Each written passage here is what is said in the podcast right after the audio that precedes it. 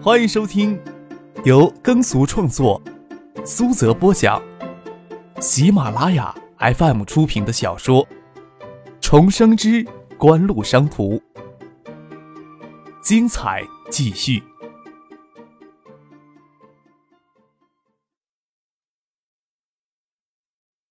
第七百七十四集。现在大规模融资也可以，但是首先向投资人提供可靠的财务报告，以证明锦湖商事投资是一项风险少、收益稳定的行为。锦湖商事此时的财务结构根本就无法支持大规模的融资。叶剑兵虽然嘴里说张克在对微软狮子大开口，他心里难道就不奢望微软的管理层集体得了失心疯，同意他们的条件吗？要从微软手里套九亿美元。E.S.S 手中所持昆腾在线的股票到期后，再套现三四亿美元，锦湖的现金流就凭空多了十二三亿美元之多。由此为基础，就可以在东南亚华商圈里再融资十亿美元，至少锦湖商事两年内不用为资金发愁了。如今严家的红信系在海硕科技上搞这么大的手脚，还不是给资金渴求症闹的？叶剑兵幻想了一会儿，又自己摇头说道：“不可能，别做这个梦了。”能从微软手里敲到三亿美元，咱们啊就该知足了呀。漫天要价，坐地还钱。张可还是笑眯眯的说这句话。身处微软的决策层圈子之外，不会清楚微软决策者的战略意图，但是张可知道微软今后近十年的发展历程，差不多就能推测出微软决策者此时的战略意图，所以知道九亿美元还是有讨价还价的余地的。在谈什么呀？孙景香换了便装走了进来，挨着他父亲孙尚义而坐。再谈怎么敲诈微软呢？孙尚义拍了拍大女儿挽着他胳膊的手臂。敲诈微软？孙尚香疑惑的问了一声。也就是这么一问，有些事情要搞清楚，少说要花半个小时认真解释才行。他可没有这个闲工夫追问锦湖的商业机密细节。我收戴尔做干女儿了，明天就办就谢。要是谁再敢使这么下三滥的手段对付戴尔，那就是直接将污水泼到我葛家头上了。葛明玉走进包厢，心里怒气还没有消，站在那里宣布他的决定。张克抬头看了看戴尔，戴尔换了一身淡紫色的短裙，含羞站在葛明玉的身后，眼眸子故意的避开他。再看走进来的唐静，剩下他们的表情，心想这应该是他们刚才回房间时说好的事情。站起来拉过唐静的小手，让她坐到自己身边。朝孙尚义笑着说：“恭喜呀，又多了一个好女儿。”香港演艺界与偏门势力关系密切，江湖气息浓重。但而此时最多只能算世纪华旗下的当红艺人摇钱树，难保还会有什么阴险下作的手段朝他使出来。孙尚义、葛明玉夫妇将他收作干女儿，意义就大为不同。张可心里很高兴能这么安排，但是又不能表现太过，跟孙尚义、葛明玉夫妇道贺。却没有跟江涛、李月如夫妇道贺，稍稍表现出区别来，看上去就像是只为了孙尚义、葛明玉收了个干女儿高兴。今天晚上的事情，戴尔父母有些不当的地方，也请你体谅他们爱女亲切，我让他们给你敬酒赔罪。葛明玉以干妈自居，将事情大包大揽下来，对张克说道。看着戴尔他父母拿着红酒瓶正要过来敬酒赔罪，张克慌忙的站起来。将戴尔他爸爸手里的高脚杯抓住，不让他敬酒，嬉笑着说：“要不我让李姨在我右脸上再抓两道，我就让江叔、李姨给我敬酒。再要让戴尔他爸妈赔罪敬酒，那在医务室里不是给戴尔白吻了？虽然不清楚什么时候有机会再吻上那个娇嫩诱人的嘴唇。”张克嬉皮笑脸插科打诨，让江涛、李月如难以坚持再敬酒赔罪，却不肯坐下来。江涛、李月如与张可相识最早是在九六年春节期间，但是接触并不多，有些细节的小事情戴尔都不跟他们说。他们看爱达集团、看张克都是雾里看花，或者说是隔岸看花，看不出什么究竟来。就算令小燕这些年来与张可接触够频繁了，再加上朱小军、高新区跟着姚文胜，也是在创意正式融入锦湖之后，他作为创意的高层。才比较清晰的看到整个产业帝国的轮廓。李月如还是戴尔正式决定从东大休学之后才跟在左右。那时的戴尔演艺生涯差不多已经是给孙尚香一手包揽下来，就算这些年来一直与艾达集团有广告代言的合作，那也是世纪华音与艾达集团之间的事情，李月如参与的程度不深。江涛就一直留在了惠山经营他那家铸剑厂，即使因为张克的缘故，与惠山市委、宋晓这些官员搭上了关系，却终究没能融进惠山上流社会的核心圈自然也不大可能知道锦湖商事。在江涛、李月如夫妇的眼里，隐约知道张克背后的势力很大，戴尔能发展到今天，张克提供了很多的助力，但是有些情况不了解，再加上李月如这两年来陪在戴尔左右，与孙家接触密切。见识到了孙家日常生活的奢华之处，也更清晰的知道孙家才是真正的富豪之家。他们更以为戴尔演绎中人生的贵人是孙尚香、孙家。要说势力，李月如要比丈夫江涛势力多了。但是为人父母再势力，总不会眼睁睁的看着女儿给人扒衣服欺负，还能按耐住怒火不发飙的。当然了，等江涛、李月如夫妇冷静下来，又知道事出有因，根本就是他们误会了人家。心里才后怕了起来。虽然孙尚香、许巍、唐静他们一再的跟他们说别将这个事儿放在心上，甚至戴尔也要他们放宽心，他们心里终究放不下担忧，觉得亲自敬过了酒、道过了歉，张克也当面接受了这事儿，才能算完。江涛、李月如坚持要敬过酒、道歉才放心，连葛明宇也觉得张克地位、身份这么重要，一定要给他个台阶下，在旁边劝张克接这杯酒。张克哪里肯让戴尔父母给自己敬酒道歉？戴尔父母这杯酒喝下去，岂不是戴尔的第二个吻以后就没有着落了吗？孙尚义知道今天晚上发生的阴谋，却不知道张克给脸抓破的细节。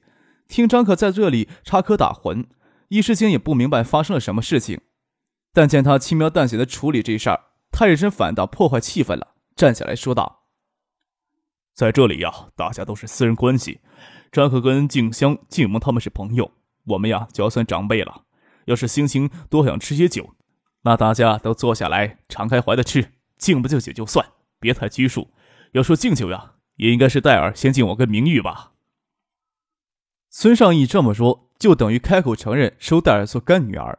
江涛、李月如忙则斟了酒杯，递给了戴尔，让他给孙尚义、葛明玉夫妇敬酒。戴尔给孙尚义、葛明玉敬过了酒，又朝张克说道。我代表我爸妈给你敬酒赔罪，这杯酒你一定要喝下去啊！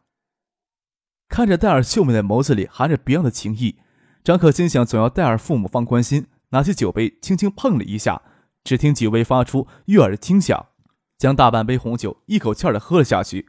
戴尔也将半杯红酒都喝下了肚，脂滑肉欲的肌肤透出诱人的红晕，微敛着下颚，坐回到他妈妈身边，眼神避开了张可，不再看张可。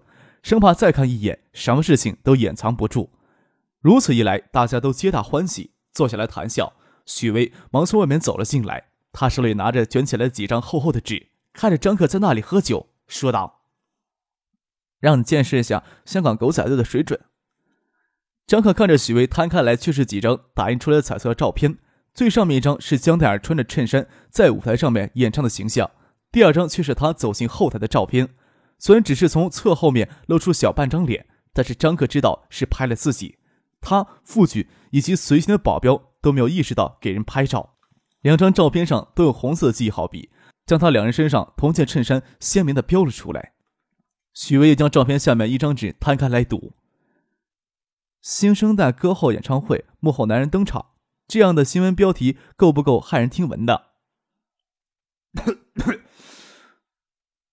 张克咳嗽两声，掩饰了心里的尴尬。即使在座的大家都明白是怎么回事儿，他心里还是有一种给做贼抓住的心虚，窦西不敢看唐静，舔着脸说道：“什么时候拍的呀？一点都没在意啊。”孙锦香将照片接过来，跟许巍说道：“这是抓拍下来的照片吧？可能是张克坐车到停车场，直接奔后台，引起了狗仔队的注意，才给从侧后抓拍了侧脸。是哪家报社的狗仔队呀？”将这些东西送过来，是不是准备将底片卖给咱们呀？开价就要一百万呢。许巍说道。他们也将车子的照片都拍了下来，应该是没有拍了张克的正脸。啊，真是要钱不要命了啊！张克拍了拍额头，不屑一顾的说道：“通知警方，说这家媒体与国旗山事件有牵连，并有敲诈勒索的嫌疑。让警方将底片作为证据收回去就好了。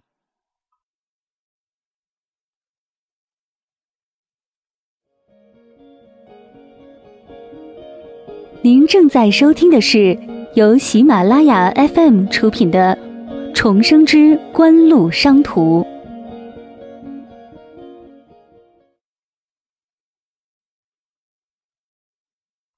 想想也真是惊险。幸亏演唱会后，他一直留在医务室里处理脸上的抓伤，没有立即就随江黛尔他们去半岛酒店庆功，不然衬衫的破绽只怕要给在场所有的摄影记者发现。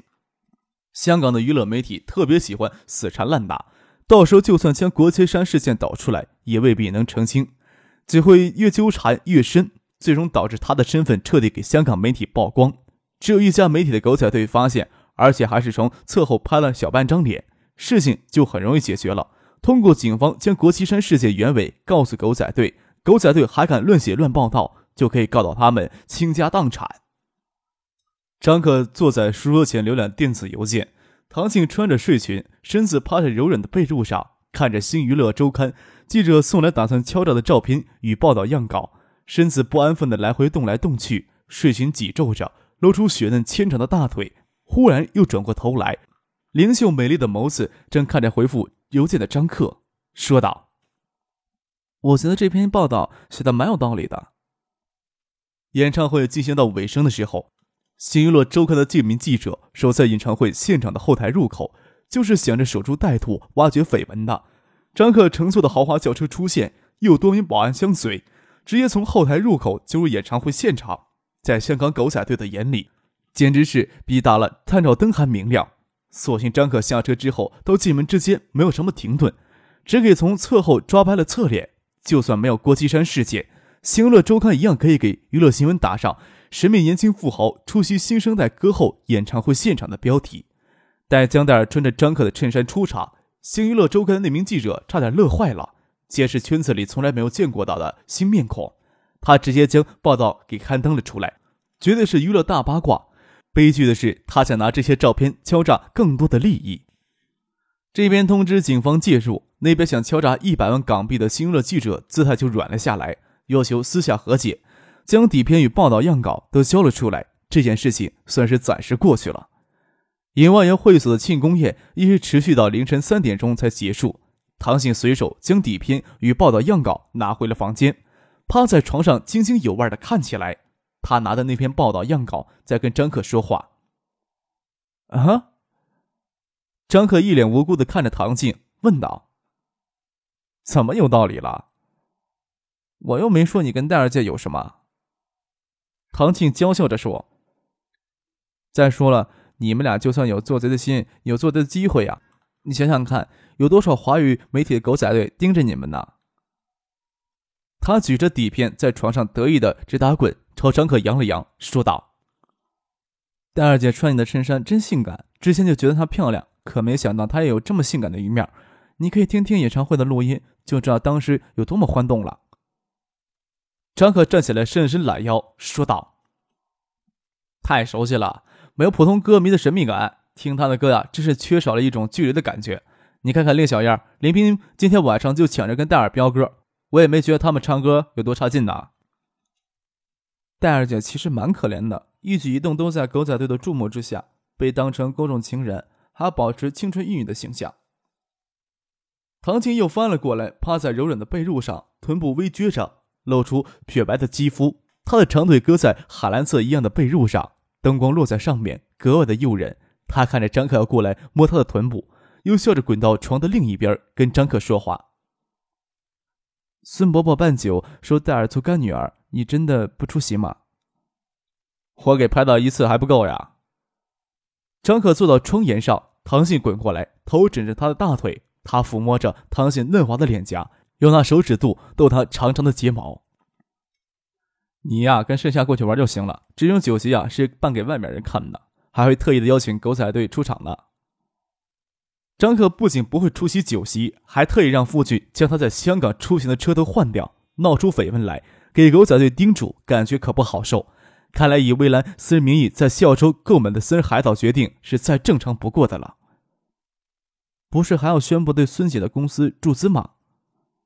唐静问道：“以锦湖商事的名义注资，叶建斌都不用出面，我去凑什么热闹呀？”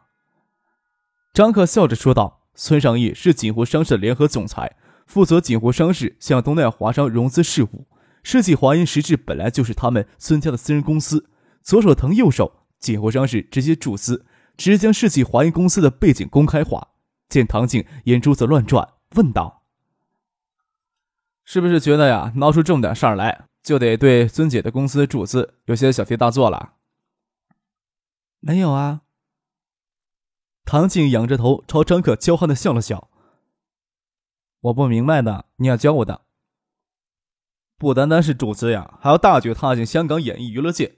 今天背后指使动手脚的人，难道真不知道世纪华银背后站着孙家，站着锦湖吗？”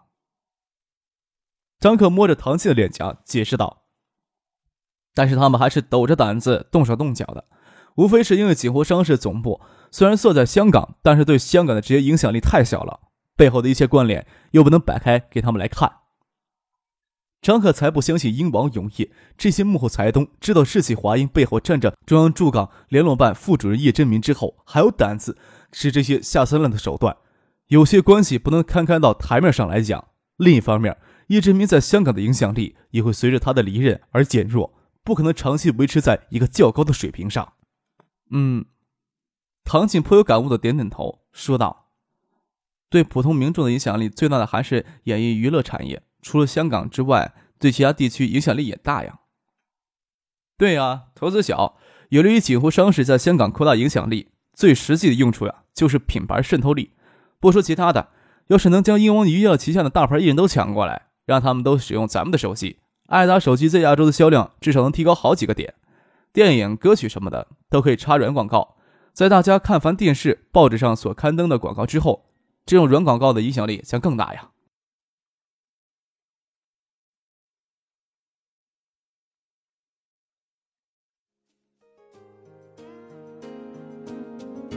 听众朋友。